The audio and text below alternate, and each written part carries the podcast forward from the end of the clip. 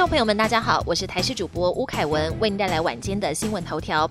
按八六三护理师一家七人全染疫，大姑曾吴彩英二月七号出现症状。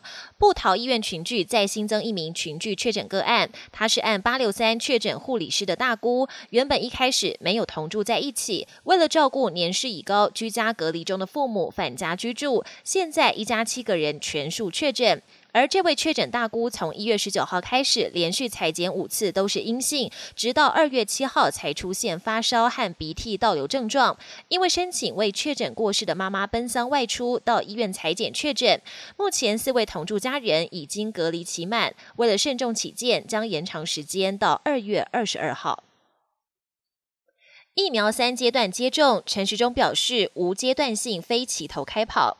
有平面媒体揭露，国内疫苗接种的初步规划，预计会分成三阶段开打。除了防疫人员优先之外，一般民众要到九月才能打到疫苗。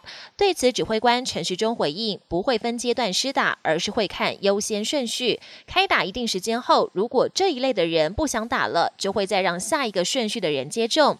但要是发现进货的疫苗刚好对某些优先接种对象保护力不佳，当然也会先排除。外界质疑采购疫苗屡受挫，陈时中表示，我国采取分散投资。指挥中心日前宣布，我国确定透过 COVAX 平台拿到二十多万支 A Z 疫苗，但外界好奇为何我国采购疫苗屡屡受挫。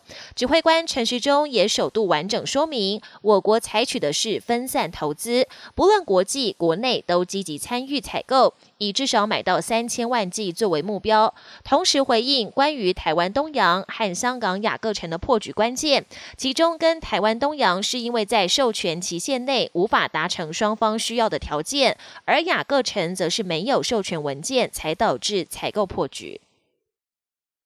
国际焦点：美国七旬老翁接种疫苗后身亡，当局要民众不必恐慌。美国一名男子上个月完成接种两剂辉瑞疫苗，不料在三周后依旧确诊，让人匪夷所思。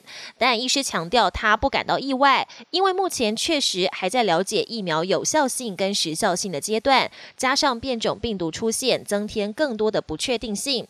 另外，纽约一名七十多岁老先生在接种疫苗二十五分钟后突然倒地身亡，当局强调老先生当下并没有出现疫苗不良反应，要民众不必恐慌。比尔盖茨二零一五年曾精准预言，未来夺走最多人命的是病毒。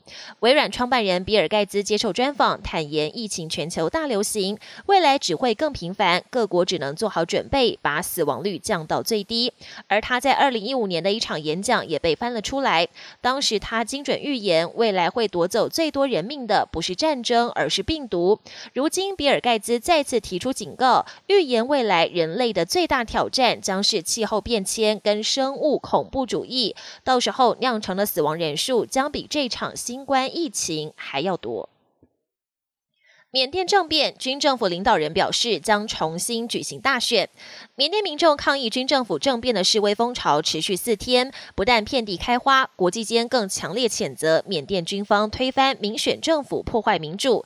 尽管缅甸军政府领袖敏昂莱八号发表演说，重申取回政权的正当性，也承诺一年后会举行大选还政于民，但外界都不买单。纽西兰开出制裁缅甸第一枪，冻结双方关系。也对缅甸军头下达旅行禁令。九号，缅甸各大城是持续有大规模示威，引发的警民冲突也越演越烈。本节新闻由台视新闻制作，感谢您的收听。更多内容请锁定台视各节新闻与台视新闻 YouTube 频道。